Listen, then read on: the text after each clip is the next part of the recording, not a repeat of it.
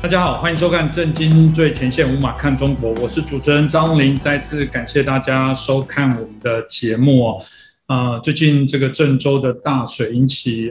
许多的关注哦，不管是中国境内或者在外国的媒体，包含台湾哦，我想没有人会幸灾乐祸。即便我们对于中共的这些政权所作所为，我们认为啊是非常的啊这个糟糕。我们认为过去他这种侵害人权有非常多的这些作为啊，我们非常不耻。但也不会啊，因此看到任何地方有人受灾而就是窃喜，甚至觉得报应。我觉得这都是不应该啊，在文明人口中所说出来的话啊。当然，呃，各国我们在上次节目有谈到都会有水灾，但每一个国家他们都会为治水这件事情在做努力。我想这个起码是可以来作为啊追踪跟救责哦。当然，在共产主义的国家来讲，你怎么敢救责呢？那我想中国境内不敢讲的，就由我们震惊最前线了。我们好。来做评析。那我们今天很开心邀请到的是我们啊，这个中国经济学家，也是旅美学者陈小龙老师。陈小龙老师，你好！你好，洪林兄，你好，我们观众朋友们，大家好。是，我想这次郑州的大水直接引起许多的关注哦。我觉得问老师这个问题哦，特别啊贴切跟合适哦。为什么我自己这么觉得？是因为老师是经济学家，我想经济学家在谈许多的风险管控，一定都包含有对于天然的这些所谓的灾难的频率。所以我想老师在品析这部分，显然一定会有更多不同的角度可以带领我们来做一些认识哦。那当然，我我老实讲，我刚刚提到中国的这些所谓的水患啊，非常的多。我随便，我想大家如果看一些资料都可以看得到，光是从公元前两千零六年到啊一九四九年啊这两千多年时间，有人有注呃注记的部分，光是发生啊大水灾哦，还不是一般的小水灾，总共就一千多次哦。显然看起来都是老天害的，老天为什么对于中国人民特别不独厚？好像大家就会有这样的问题哦。所以请教老师哦，都很多人质疑说千年报有好像是一个。非常好谢责的一个说法。那呃，如果以他们来讲，都知道每中国每年从以前到现在，就是几千年来都会有这些事情来发生。这真的可以推给所谓的千年一遇吗？干脆万年一遇好了，或者是地球以来从来没有过？我很好奇，他怎么知道地球以来从来没有过？那这部分老师怎么看呢？呃，这次河南的郑州这个雨呢是非常大，算是大暴雨，但是完全谈不上千年一遇。千年一遇是郑州当地政府编的一个假话，为的是减轻政府预警反应迟钝，然后没有准备预案的这个责任。但是呢，就算在中国大陆，这个千年一遇这个说法也就用了两天，以后就不再用了。现在你在中国都看不到了，为什么呢？因为这个千年一遇这个骗术啊被戳穿了。就在郑州洪灾第二天。北京的中央电呃中央气气象台有一个预报员，他是中央气象台的首席预报员，名字叫做陈涛。他在七月二十一号中央气象局的这个媒体通气会上，他讲了这样一段话。他说：“从大气科学研究的角度来讲，我们形成有严谨记录的气象记录时间是在一九五零年以后。”有了比较准确和完整的降雨量的科学记录，嗯，到现在为止，整个降雨量记录的这个时间是七十年左右。那他的意思很明确，就是说，中共建立政权之后，中国各地才建立这个比较完整的气象记录，那总共才七十年哦。所以，如果严格的讲，要查千年一遇的气象记录啊，就要追溯到北宋时候了。北宋没有，好像没有什么中央气象局哎。更谈不上全国范围有气象记录。那么，在此在中共建立政权之前，那么中华民国有没有气象记录呢？我向大家报告一下，中华民国第一个气象部门是行政院中央气象局，设立的时间是一九四一年七月一号，地点是在重庆陪都。那么从这个时间点就可以知道，当时国民政府已经从南京迁到重庆四年了。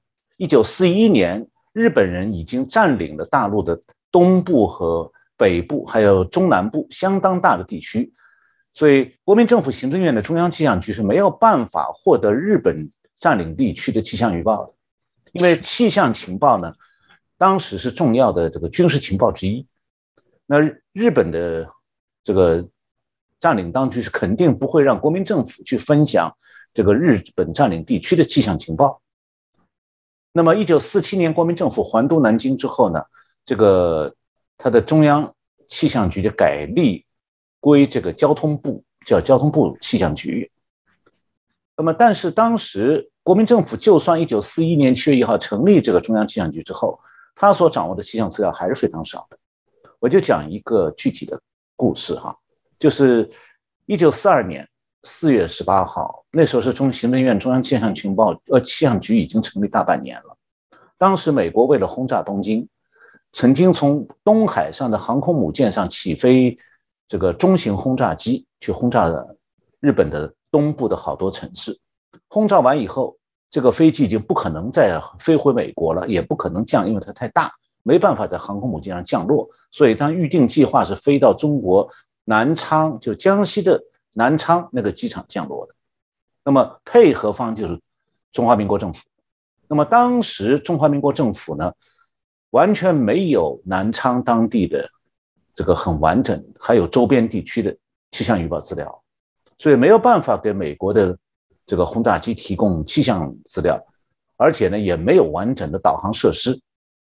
所以当时美国十几架轰炸机从航空母舰上起飞，炸完日本以后，飞到了中国大陆上空，油料耗尽了也找不到机场。后来飞行员基本上全部跳伞。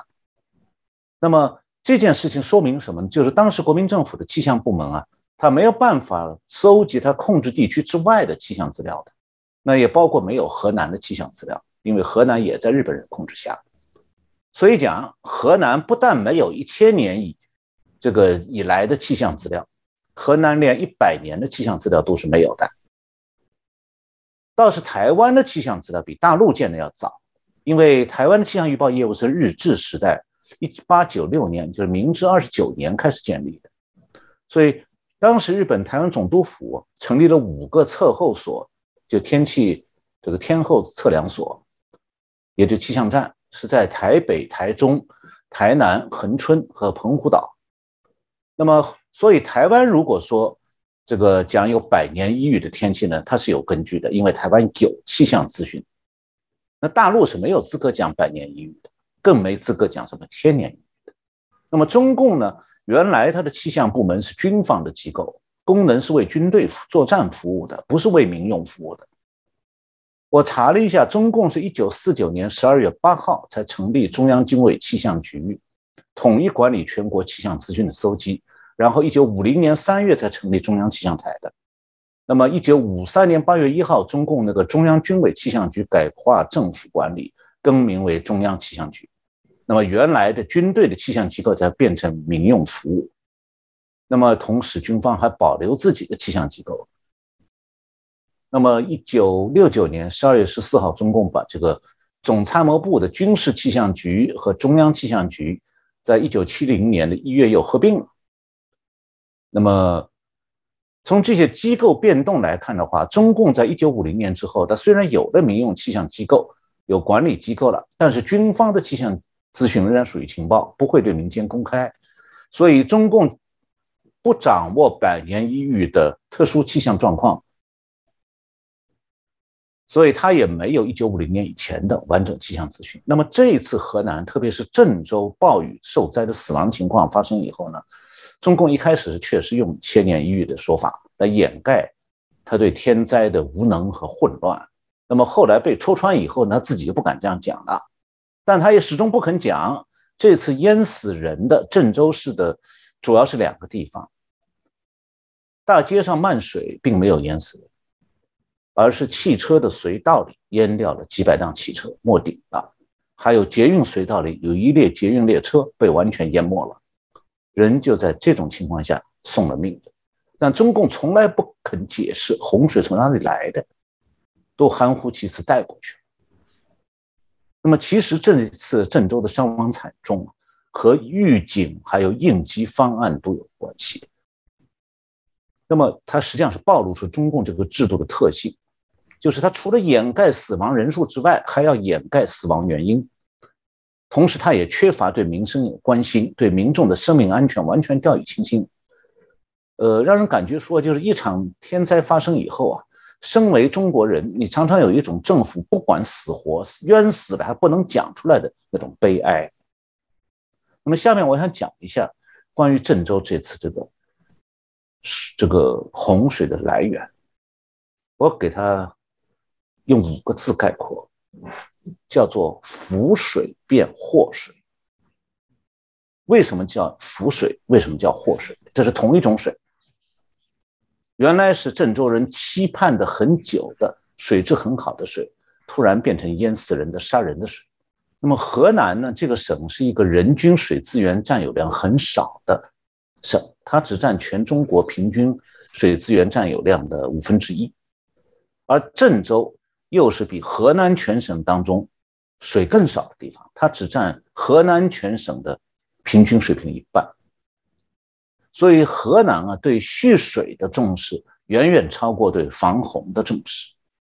那么郑州因为一向是属于严重缺水的地区，它过去的饮用水和生活用水的来源主要是从黄河引进那种水质很差的水，再就是从黄河的河道底下抽水、抽地下水，所以它既缺水源，水质也非常糟糕。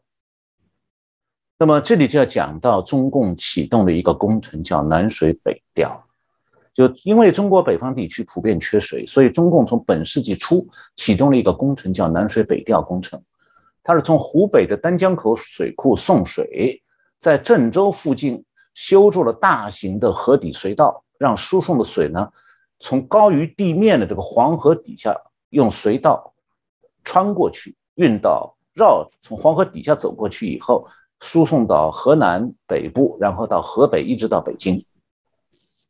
那么郑州呢，是南水北调工程当中中途的一个受益地区。由于这个南水北调工程完工以后，六百八十万郑州人就从此可以喝上水质比较好一些的丹江水库送过来的水。那么，所以我把它叫福水，因为对郑州人来讲，确实是多少。代人都没喝过好水的。那么，郑州市也为南水北调工程修建了不少配套工程，其中包括四座调蓄水水库，坐落在郑州市的西部，分别叫做尖岗水库、长张水库、老关寨水库和望京楼水库。那么，这次洪灾就来自于这几个水库。那么，这次郑州的暴雨气象预报升到红色警报。郑州气象局从七月十九号晚上到二十号下午，连续发布过五次暴雨红色预警。那么，如果是在正常情况下，暴雨红色预警发布之前还有之后，郑州周边的水库应该是提前在暴雨来来临之前赶快放水，腾出库容来迎接这个巨大的降雨量。同时，要警告市区运输管理部门封锁道路和捷运，防止水淹，这是常识。但是郑州市没有这么做，而是一直等到水库溃坝了，导致大量的水库存水，加上暴雨，这个水量冲进河道，再漫出河道淹进市区，最后淹到全市最低的两个地方，一个是这个捷运的隧道，一个是汽车隧道，导致在隧道里洪水完全把这个捷运车辆和汽车完全淹没。导致大批人淹死这样的惨祸。那么到现在为止，世界上这么多媒体在报道这个事情，只有在德国的我也认识的一位王维洛博士，他提出了一样的一些问题，提到了南水北调的工程，但他还没有进一步分析为什么会这样。那我今天向大家报告一下，就是说，南水北调工程途经郑州的部分叫做中线工程，就是中国中部的中中线的。因为它还有东线和西线的计划，那整个投资花两千多亿，一吨水的成本是十块钱，也就是说，郑州现在用上了南方调来的水，但这个水是要花钱买的，一吨水就一个立方是十块钱。那我讲过，刚才讲郑州这次泄洪几个水库啊，都是南水北调工程的调蓄水水库。这个水库的作用呢，本来是把南水北调工程干渠里面这个水引到这几个蓄水库里面沉淀一下，再从水库输送到自来水厂。也就是说，水库的水同时就意味着钱。因为它是要付南水北调工程钱的，调水进来就已经付钱了。所以如果放洪之前提前放水，就等于白白烧钱。这种情况下，郑州市和河南省政府都肉痛，总希望说不要尽量白白放水啊，因为我们花钱买过来的水这样放掉多可惜。那么这就是为什么暴雨来袭，当地的政府犹豫不决，不肯采取交通控管措施，因为他们虽然看到了暴雨的红色警报，舍不得提前从水库放水。那等到水库承受不了这个暴雨量造成的入库的这个巨大水量以后，水库就垮坝了，那排洪量当然非常大，这就远远超出下游的这个城市河道的承受量。那么如果说实际上地，就算这种事情发生，那么地方政府如果有防洪预案，紧急的封闭隧道，中断交通，那洪水也不至于杀人，顶多把隧道隧道淹掉，事后把水抽出来就好了。但问题是，当地政府根本就没有这种应对预案。甚至连发生这种状况的可能性都没想过，结果呢？本来南水北调工程送来的水被郑州民众看作是浮水，结果这个水水质比较好、水量也挺充足的，现在这个浮水，因为政府没有洪水防洪预案，浮水就变成了杀人的祸水。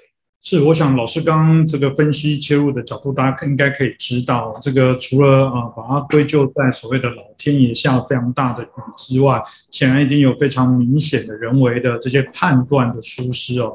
老实讲，中国投入在治水预算并不会太少。过往大家听到海绵城市哦，从资讯上来讲，二零二零为止哦，大家有记录的部分。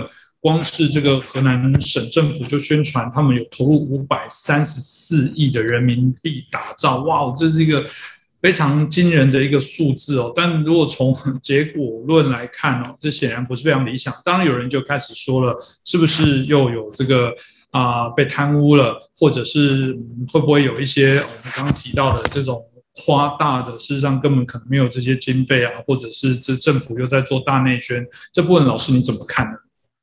呃，刚才主持人提到的海绵城市概念啊，是中国的学者提出来的。呃，他的意思您已经解释过了。那么听说台湾现在也在采纳这个概念，我不知道是是不是如此。但我想说的就是这种城市建设观念啊，它是应付常规降雨的，不能应付洪水进城以后产生的冲击。那么郑州呢，最近这些年城市建设是采用海绵城市的这个理念。但是郑州不知道啊，就我说这个郑州市市长也好，他的市委书记也好，他不知道一九五零年前是不是郑州下过像今年这样大的暴雨啊？我相信下过呀，只是中共没有气象记录。但是呢，郑州市的官员们也没有想到城市的蓄库蓄水水库会溃坝的。所以，这个长期缺水的城市根本就没有设计要防范超大型洪水进城的这种排水系统。毫无疑问呢，这是城市规划目光短浅的一个后果。也可以说，只要发生在郑州发生超大型暴雨，再加上蓄水水库溃坝，城市淹死人的情形就几乎难以避免。那么，其实呢，郑州是一个。处在大这个一个很危险的可能发生洪灾的一个位置，为什么？因为它紧挨着黄河的河河河堤。黄河我们知道是个很大的河流，它遇到上游洪水的时候会泛滥、会溃坝的。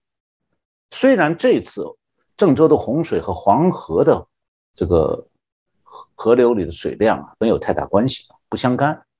因为这次黄河本身没有出现洪峰，但是历史上黄河呢，我们都知道它是一条悬河，就是它的河堤远远高于像城墙一样，要比这个城市的地面高得多。所以呢，既然是悬河，如果说它的水量达到一定程度，河堤崩坏了，那么它居高临下往下冲，如果是往北冲是农田，河南省的新乡地区现在淹得一塌糊涂。那如果是往南冲，那就是郑州市，紧挨着就是。十公里就到了，就从黄河河堤十公里就到郑州市市区了，市中心。所以从这个意义上讲，郑州市没有防洪的设施和防洪的个规划，还有这种防洪的预案，是很荒唐的。那么实际上呢，黄河是不久前是根据现在中国现在有的水文气象资讯，一九五八年黄河因为上游洪峰决口了，决口地点在黄河的北面北岸，还好没有到郑州。那么郑州在南岸。那么最近一次黄河又决口是一九九六年，仍然是在北岸。那么如果下一次黄河决口在南岸，那郑州就完蛋，被完全淹光。所以郑州的城市建设在那里奢谈海绵城市，听起来非常可笑。他应该想的是哪一年黄河或者是什么大暴雨造成这个城市水流不掉会淹死人的问题，那么今年就发生了。而且我们还可以看到，它这个城市规划呀，在这个很可能需要防洪的地方，它设置了很多这个地下隧道。特别是这次淹死人这条市内的公路，它是个南北纵贯的道路，是个主要干道，它有很长的地下水道，埋得很深。而它的捷运系统又没有充分的防淹设施。这听起来很奇怪，就是说中共的这个城市规划是非常草率，本身就留下大量隐患。那郑州就是一个明显的例子。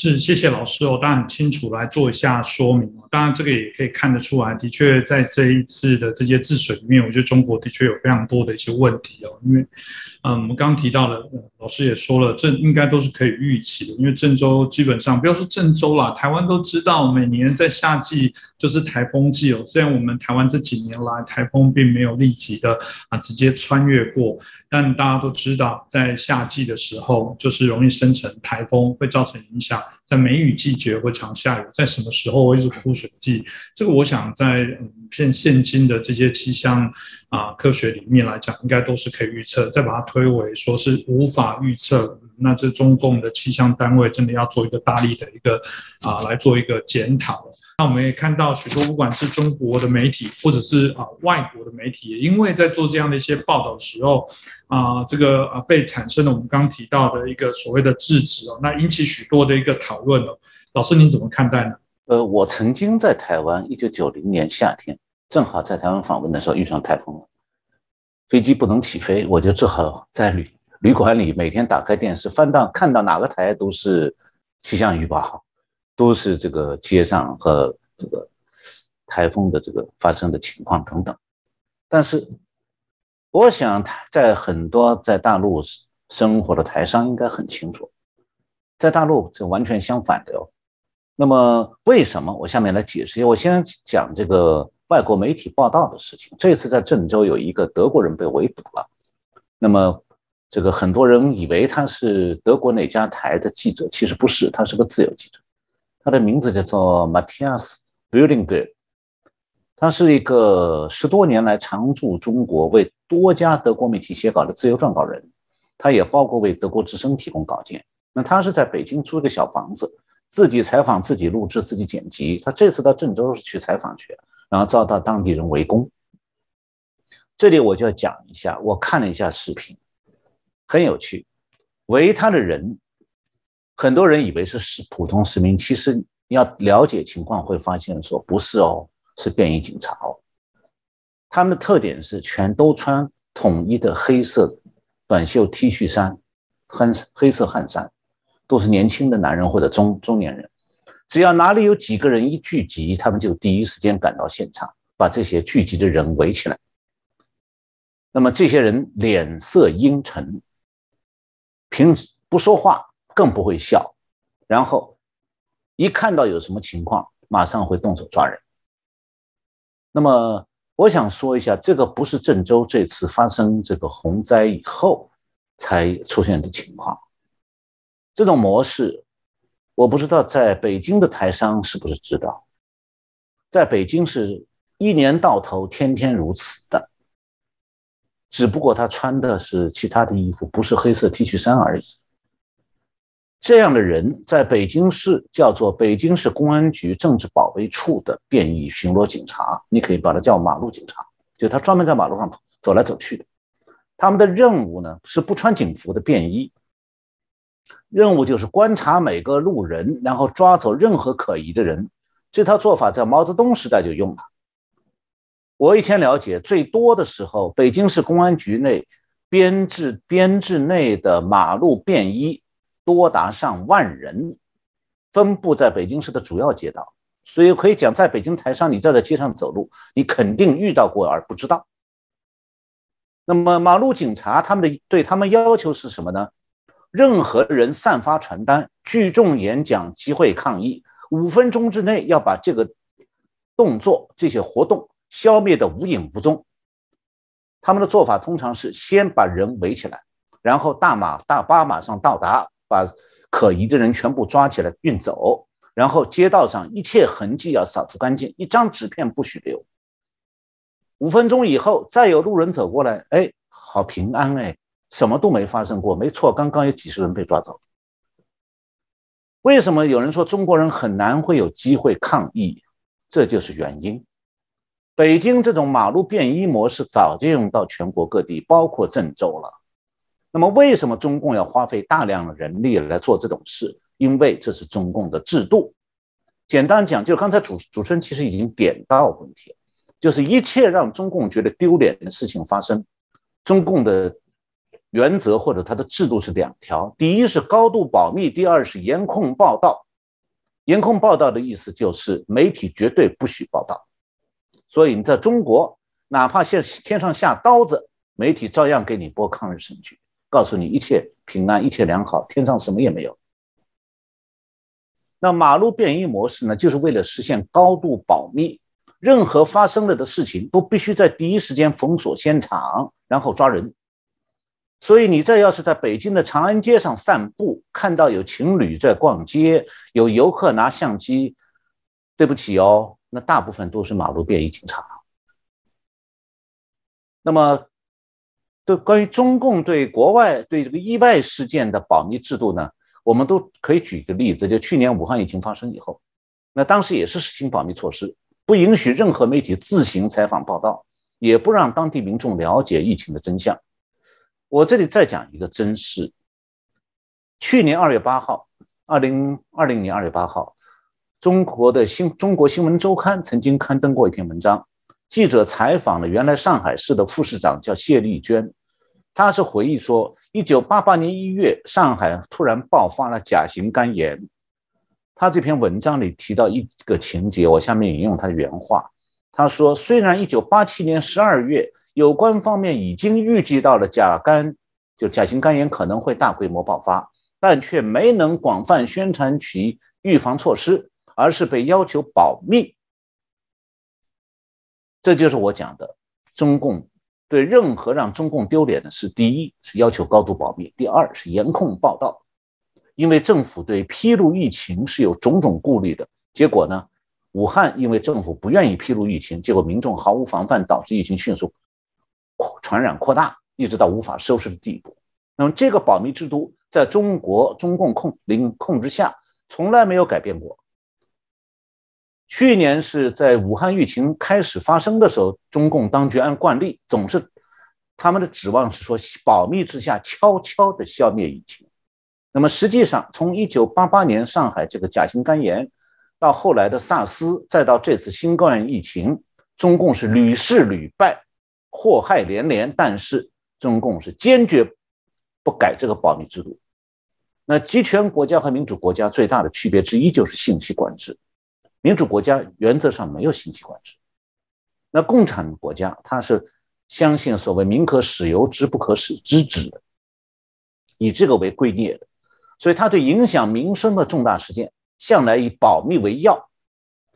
武汉疫情爆发是因为祸其保密，因为保密之祸，又以保密来掩盖祸害，直到举国因祸而恐慌，最后还是得稍微披露一点点。半真半假的真相，以免太被动。当时武汉市长曾经讲过一句话，对记者说：“我们没获授权，不便公布疫情。”其实他已经把话讲蛮明白了，意思就是我们有中共产党有个保密制度，上面不许你讲，你就不许讲半个字。那么在中国，防御和保密有直接关系的，保密制度又直接破坏防疫效果。那么中共应对疫情是如此，应对灾情也是如此。我们在政策看到的，郑州这次看到就是又一个例子。当局不但禁止外国人采访新闻，也禁止本地人了解真相。这次汽车隧道突然被淹，很多人被淹死在汽车里头了。很快，当局就把灾灾难现场第一时间封锁起来，然后派警察把周边的行人赶走，不许拍照。然后等到隧道里的水隧道里的水抽出来之后，半夜里派大巴开进隧道去，大巴的窗子上全部蒙上黑布，车里呢。是装载尸体，然后悄悄的半夜运出来，一车一车的运。那民众呢，只能是说从高层的隧道旁边高层建筑上面看到说，哎，里面很多大巴全蒙着黑黑布，把窗子挡住，不让人看。到底死多少人不知道哎。那么这次郑州市内死人最多是两个地方，一个是汽车隧道，一个是捷运的地下隧道。那么现在一般中国媒体的报道是。这个汽车淹隧道淹死人都讲一个隧道，其实一共是三个三段隧道。这条路呢，因为是从地下穿行到市区，离火车站很近，所以分三段有三个隧道。那么三段隧道呢，彼此很近，埋的很深的。那么这个这三段隧道，一段地下长度就是地面之下的隧道长度是一点三公里。另一段是短一点，二百米，还有一段是一点五公里。那么每个车，这个每条就是这条路本身是双向，一共六个车道。当时因为是下班的高峰，所以从城里面，城中心往南面市郊开的这个方向，南向的车道车是满的。那么我大概算了一下，因为当时南向的这个。三个车道车是都满了的，那么淹水以后呢，车速又开得慢，所以车距间间距比较小。那么这三段隧道总长度三公里，以南向三个车道来估计的话，呃，我们可以算出来，大概三条隧道总长三公里，如果是每条每辆车子按最长长度的讲就是六米，大箱型车是六米。呃，如果再算的宽一点，前面三米，后面三米，距离前后两辆车，那么就是说每十米一辆车，那么一公里就有一百辆车。它是三条隧道，总长三公里，南向车道就可能一共有九百辆车。那加上北向隧道还有车啊，不是一辆没有，所以大概总共有一千多辆车被淹，至少涉及一千多人，其中有一小部分靠近着隧道口的能够。从车里边把车门打开，跳出来逃生，那隧道深部的地方就不行了。那么，那个汽车隧道最深的地方是水淹到十三米深。你想，汽车在里面淹到十三米的时候，完全就没有办法，车门也打不开，人也跑不掉。那么捷运呢？是它的五号线有一列车在隧道里被水淹掉了，这列车一般是十个车厢。那每节车厢下班的时候应该人比较多一点，估计也有几百人。当时现场的人逃出来以后说，只有最后一列车，这个有人破窗，把车窗砸碎逃出来，因为当时断电了以后，车门打不开了。那大部分的车厢里人，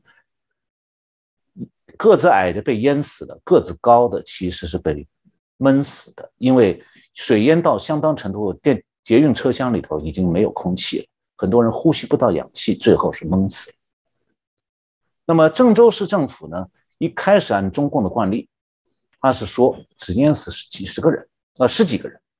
那到七月二十三号公布说死亡五十多人，一直到八月二号，呃，郑州淹死人的真相开始在全中国传遍、扩散了，国外也都知道了。河南省在这个突然改口，改口真正原因其实不是。因为消息扩散了，而是因为中共自中央发现说这个事情闹太大，所以他要稍微平息一下民怨，所以派了一个国务院调查组到河南。调查组一来，河南省政府马上说：“哎，我们发现了，现在死人已经不是几十个了，是三百多。”那么现在河南省宣布的是，这个八月二号广播电台广播说，这个说是死了三百零二人，在郑州，这个其中，呃，全省死三百零二人，郑州是死二百九十二个，还有四十七个失踪。就算这个数字从五十个突然跳到二百九十二，里面还有秘密。我下面给大家讲解一下。法国国际广播电台八月二号报道说，河南省官方的说法是讲说，这二百九十二人遇难，四十七人失踪。这个当中呢，和我刚才讲的汽车隧道和捷运隧道里面死亡的人数基本上没有太大关系，因为官方公布说捷运。就还是他们原来公布讲十四个人遇难，现在还说是十四个。说那个公路隧道死的人呢，原来说六个，现在也是六个。那么就是说，大家疑问最多的数字，官方坚持不变的，和原来公布的数一样。然后他在现在新公布的资资讯里说，由于洪水、土石流、房屋倒塌、地下室、车库、地下管廊等等地下空间溺亡，死了几百个人。也就是说，官方拒绝公开汽车隧道和捷运隧道里的死亡真相，同时呢，试图把死在汽车这两个隧道里的人混在其他各种原因的死亡人当中，以便继续掩盖隧道发生大规模死亡的政府失职的这个问题、这个事件。所以现在看起来，中共这个从郑州这个水水祸或者水灾之后。我们可以发现，他的这个宣传套路其实就是五五套。第一套叫做强调天灾的严重性，千年一遇，当然后来被戳破了。第二点是宣传政府抢险的主动性。第三是尽量降低灾害中死亡人数，我们刚才讲过了。第四是呃洪水有无情人有情，四方驰援，要大家捐款，动员民众捐款。这是香港民。香港民众说：“我们现在不捐了。”那么第五是共产党宣传的第五招是化解灾害的罪责压力，就是说，等到灾害过去了，然后呢，老百姓也不闹了，这时候他就出来找一两个官员追一下责任。那么按照中共内部的规定，死亡十个人以上算是事故。或者说是地方政府这一级层面上的叫做特大事故，那行政首长要负领导责任。但是呢，地方官员既然是有保密制度在做依托，他是还是会怕承担责任的，所以他会尽量压低灾难人数，而这个又符合中央的方针，就本来就要你们压低死亡人数，越少越好。以至于很多市民啊，是因为政府失责。而送了命，家属还不知道他的死活，那么在政府公布的死亡者名单上也找不到，所以有的死者就这样无缘无因无影无踪了。是老师刚刚提到的部分，其中有一点，我也觉得啊，值得来做一个延伸哦。刚刚提到地铁站啊，或者是我们隧道里面这些损失，我记得在报道时有提到一件事情，就是说这个要经过上级的同意哦。那我们很难想象哦，这样的一个这么大的一个灾难，所有的这些啊。这个我们刚决策，如果都看起来都定于尊，大家有人说全部都躺平了，反正我也不敢承担责任，因为最终还是要上面的拍板定案。那大家可以想象，这个国家它在治理上面，嗯，它的随机应变的部分一定非常的低哦。我举一个台湾曾经发生的例子哦，当时大家还津津乐道哦。你可以想象，你有听过公车？会载机车吗？哦，公车就载人啊，公车顶多载一些货物啊。原来台湾有一个案例是发生台风非常大的当晚，因为公车还是有在做行驶，因为毕竟还是有人要回去哦。就在上桥的这个过程当中，公车司机就看到有一台摩托车风雨飘摇，然后这么大的雨，公车司机就停下来，当然他也跟这个乘客打个招呼，停下来协助这台机车上了公车。然后再把他平安的送下桥下，哎，如果中国的做法是他心里在想，这个我要不要跟上级报备啊？哎，这个万一我这样在，万一这个车子刮损了，我要怎么去赔这些东西啊？等等，也许就有许多那种内心的担忧啊。那从这里来看到，这个中国对于所谓的现在他们内部自己来讲，我觉得可能都会产生非常多的一些问题哦。这个所谓定于尊的问题，老师你怎么看待这样的一个看起来中国内部治理的一个走向？其实这个不是定于习近平一尊才有的事情，共产党统治从来如此。嗯，在中国，地方政府本来就是习惯于在重大事情上层层请示的，因为这样可以减轻自己的责任。那如果发生灾难的原因也有地方政府的责任在里面的话，更加会设法借着向上面请示而逃避责任。那么郑州是个省会，市政府向省政府请示就在同城啊，所以本身不至于太耽误时间的。因此，在市和省管辖的范围内。郑州如果要要采取的措施，应该采取的措施没有做，那就是当地政府的责任了。那么这次郑州灾难，我们完全可以看到，像他没有事先通过排空近郊蓄水水库的库容来减轻这个超大降雨的破坏，还有水库溃坝不可避免的也没有提前预警室内管制交通，再就是防止水隧道淹水死人，是不是事先关闭隧道？这些事情，郑州市政府什么也没做，坐等灾难发生。那么再往深处看，就刚才前面提到，郑州的城市规划本身有严重问题的，它完全没有考虑到超大暴雨会导致这蓄水库大坝会崩崩塌，也没有考虑公共交通隧道可能被淹没这可能性。虽然呢，这不是本届地方政府一定是他们的责任，也可能是前几届政府的责任，但就算这次超大暴雨没有淹没整个郑州市，那如果我前面讲到郑州城市规划，它有考没有考虑过黄河南岸决口的可能性啊？如果那种意外事件发生的话，后果更加严重。那我们现在不可能知道说，在整个灾难发生前后啊，河南省和郑州市市啊，它与北京的高层之间有哪些沟通，这我们不知道的。但我的看法是这样，在这一次灾难的防范，基本上是在当地政府权限可以做的，就他有能力做。比方讲。蓄水水库清清这个清空库容，水库溃坝时候管制交通，封锁隧道，停止捷运，这些事儿都是不需要这个非要请示北京才敢决定的事情。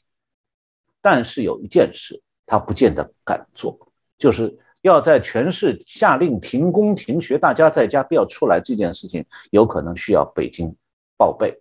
北京有一个中国有个叫应急管理部，他就是负责。处理这种事情，但是我查了一下，应急管理部其实没有多大权限，他也是一个转报资讯的一个传话人，他还要照例向国务院报告。那么这种行政事务当然本来不需要习近平来这个直接过问的，因为李克强这个总理实际上就相当于首席军机大臣，他是可以做决定的。那真正的问题是，一个大城市因为下暴雨要停工停学这种事情，在民主国家需要请示中央政府吗？比方说，高雄市下大雨，说我们今天大家不要上班，这要请示总统才能批准吗？这市长就可以决定啊，这本身是地方事务嘛。但在共产党国家，地方政府究竟在应急处理上有哪些权利？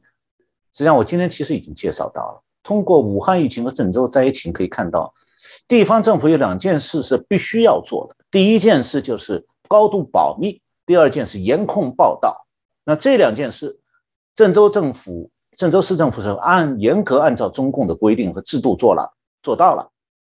那么从某种程度上讲，防止扩散这个蓄水水库可能溃坝这种信息，也是属于必须保密的范畴。那么郑州市政府对蓄水水库要溃坝这件事，也是高度保密的，所以也是执行了中央预灾要保密的这个制度的。但是高度保密也好，严控报道也好。都是为了维护共产党政权的形象，这是主持人一开始就讲到的。这种做法和解救民众的生死安全毫无关系。那遇到紧急情况，地方政府和中央政府是不是有现成的法律或者规则可以遵循？说只要危险达到什么程度，就可以依法依规采取措施呢？实际上，在中央政府高度集权的这个中国，没有颁布任何紧危急状态下授权地方政府可以自行解决、自行决定如何防范市民安全受到威胁的这种法规一条都没有。换句话讲，地方政府没有，其实是没有权利自行决定全市临时停工停学这样的事情，因为在社交媒体时代，停工停学这样的防灾措施只要一宣布就会传遍全世界。那中共这样对这种形政权形象的管控是非常严格的，所以地方政府是自己不敢擅自的这个停工停学停交通这种措施，他不敢做。他要做之前他，一定要层层上报，一直到最高层，然后坐等指示。你像郑州气象局这次在暴雨到来之前，连续五次发红色气象警报，而且他的文件上明确写了建议停工停学，但是气象局只能做到这一步了。因为他说了不算。那么郑州市和河南省呢，还是按程序逐级向上汇报灾情动态，等待指示。那北京的应急管理部也是按程序向更高层转报。那就在这个汇报、等待指示的过程中，水库溃坝了，水到淹没，然后大批人淹死。那这种事情是这次唯一一次吗？不是。我再讲一个，真是还在河南。这个河南一九七五年八月发生过一次大洪水，我不记得前面主持人提到的若干次洪水中是不是有这一次。当时是河南这个信阳地区有一个有一批质量很低劣的水库，面临紧急状态，因为暴雨的关系，需要当地的驻军呢到水库抢险，这个抢修这个通讯线路，还有运送防汛器材。那么是当地的驻军是向他们的。军方的上级发出特急电报说，这个把水库叫板桥水库，板桥水库水位急剧上升，情况十分危急，水面离坝顶只有一米三了，有溃坝危险。那当时河南省委第一书记接到这个急电以后呢，立刻就把险情报告北京的国务院了，但是卡住了。为什么？当时要调动军队，需要主管军队的邓小平下令。正因为邓小平一九七五年还有。这个被毛泽东用来管这些事情，但是国务院的高层官员、副总理接到电报以后找不到邓小平，打电话到邓小平家里，他不在家，问他女儿邓小平在哪里，他女儿不肯讲。邓小平干嘛去了？他到别人家打桥牌去了。就因为他打桥牌去了，电话不通，这个调动军队救水库的事情就拖下来了，然后。当天半夜，水库溃坝，淹死八万人。这个事故事故事后照样保密到今天，后来才慢慢一点一点透露出来的。那在民主国家，不仅地方政府你是关心，呃，主观你是民选的，你必须关心民生啊，而且地方政府本身也比较关心意外灾害的发生，那会有一些抢险预案。就算地方政府是不可能每一种灾害它都能预防，完全阻止，但它至少会及及时通知民众。撤离或者是尽量减少伤亡。那专制政权就不一样，首先他地方官不是民选出来的，上面任命的，所以他主要是对上面负责，没有指示他宁可不行动。那么高层更关心的是政权的形象，要把任何这个灾难造成的伤害，他都会看成是对政权抹黑，所以他最关心就是灾情和灾难原因要保密，一定不许其中的细节影响到政权形象。这就为什么共产党国家一旦发生灾害，特别人为灾害的时候，当局肯定掩盖真相，不管民众是不是冤死。那么苏联当年发发生那个切尔诺贝利核电站的核泄漏，也是这么做的。那么这里我想再稍微讲一下，就是关于河南的民众。对专制政权来讲，民众只是他统治之下的工作机器和拥戴当局的顺民。所以，专制政权会认为说，民众永远需要感谢当局给他们生存的空间。所以，当局呢，从来不会感谢民众顺从政权的言行，因为当局很清楚，这民众的顺从不是自愿的，是在政当局的政治高压和对民众的严密管控之下必然造成的结果。那民众为了活下去，就不得不顺从啊。那么，当局也很清楚说。自己的专制统治始终是在民众心中种下不满，甚至是敌视的这种种子。所以，只要当局要是承认他有错，那民众的不满马上就会借机的爆发出来。所以，共产党对这灾难态度就是说，宁可让民众送命，也不能让民众知道当局的罪错。所以在这种情况下，灾难发生之后，首先会保密，会封锁消息。那对地方政府来讲，这是他第一位的头等大事。那如果地方官员救灾不力，或者因为失职造成灾难，他只要能够有效的封锁了资讯，就算是将功赎罪。对高层来讲，那如果真相泄露了，那地方主官一定会被上面严惩。不是因为他救灾不力，而是因为他这个损害政权的公共形象和公众形象。那也许有人说呢，郑州人这个当中有人淹死了，如果真的是政府掩盖呢，死者家属怎么不站出来说话？这个想法是民主国家的人很自然的疑问，但是这种疑问拿到共产党国家去啊，就很荒唐。因为在中共的专制制度下，民众如果想知道我为我家亲人为什么会死亡，他开车在这条路上开，怎么就死掉了？还是淹死的，在隧道里头？还有我坐我家人亲人坐捷运，怎么就死在车厢里头了？遗体现在在哪里？怎么死的？亲属现在？敢问吗？不敢问一下。郑州的警方不是在努力帮助遇害者家属寻找遗体，而是在努力寻找受害者家属，把他们管控起来。那么，郑州民众的言行呢，也典型代表了中共统治下顺民的那种言行特征。就你很少看到当地人啊，通过社交媒体对外讲说有亲属下落不明哦，可能遇难哦。这个还有就是公布中共已经公布的这个死难者的亲属也很乖，很配合当局啊，默默接受政府有关所有死因的解释。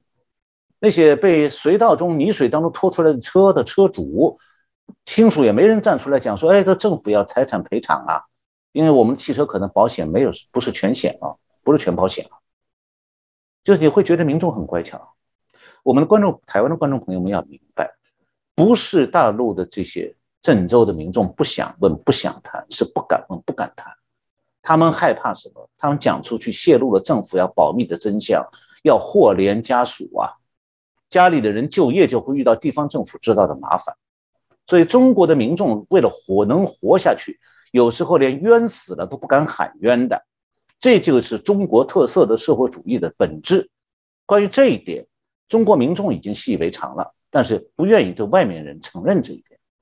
所以啊，从台湾到全世界各国，真正要理解身为中共治下的这种顺民那种压抑的痛苦和扭曲的心态是很难的。你如果只看到说有中国有些人在那炫耀他们的物质生活，就以为说中国是个幸福的地方，那实在是太傻了。对大部分中国人来说，他们对当局的不满。是永远只能轻轻说、轻描淡写说两句指桑骂槐的话，而绝对不敢公开议论。对他们来讲，哪天如果当局祸害到自己头上了，他也只能暗在心里说：“我够倒霉的。”仅此而已。台湾可能有些人会想说：“哦，中共统治下的民众，但无非是不敢讲话罢了吧？大不了像现在的香港一样喽，没什么了不起。”其实不是哦。中共的统治不是指没有言论自由、思想自由那么简单啊！这次郑州灾难告诉我们是说，共产党统治是会让民众无端送命的，而且送了命，你家里也没有地方伸冤，活该。去年武汉疫情发作，祸害了中国和全世界，结果我们看到，武汉和湖北当地的官员没有受到处罚。这里面当然有的原因是因为这个不是地方政府管得了的，像那个。病毒的研制，那个武汉病毒研究所，那是北京安排的。但是武汉和湖北地方政府在去年疫情出现以后，始终是严格按照北京指示在行事。北京要求地方一开始封锁疫情，地方坚决照办。这次我们看到河南和郑州地方政府做法和去年湖北的做法一模一样，封锁消息做得非常彻底，北京也没有指责郑州、河南地方政府官员。所以，如果以为说，这个像郑州这次两处隧道的灾难真相只会掩盖一时，恐怕太非常天真的。很可能啊，这个真相会长期被淹没、淹没下去。当地稍微有一点官方身份的人，现在多少都可能知道一点真相，但是绝对没有一个人站出来说一字半句。那么，其实不光是这次灾难，以前中国发生更大的灾难多得很。呃，我记得以前在节目里提到过，一九五九年到一九六一年，毛泽东错误的农村共产政策导致中国全国全国农村饿死三千万人。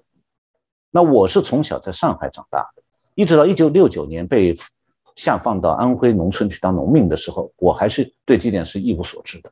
后来是在村子里面，呃，和农民打交道时间久了，他们彼此熟悉，有点信任了。他们私下会告诉我说：“哎，我们村子当年饿死的多少多少人，谁家死几个，谁家是因为饥饿绝户，还有哪里哪里有人吃死人肉等等等等。”但是。即便如此，他们也不知道同一个县里面其他地方死亡的情况、饿死的情况。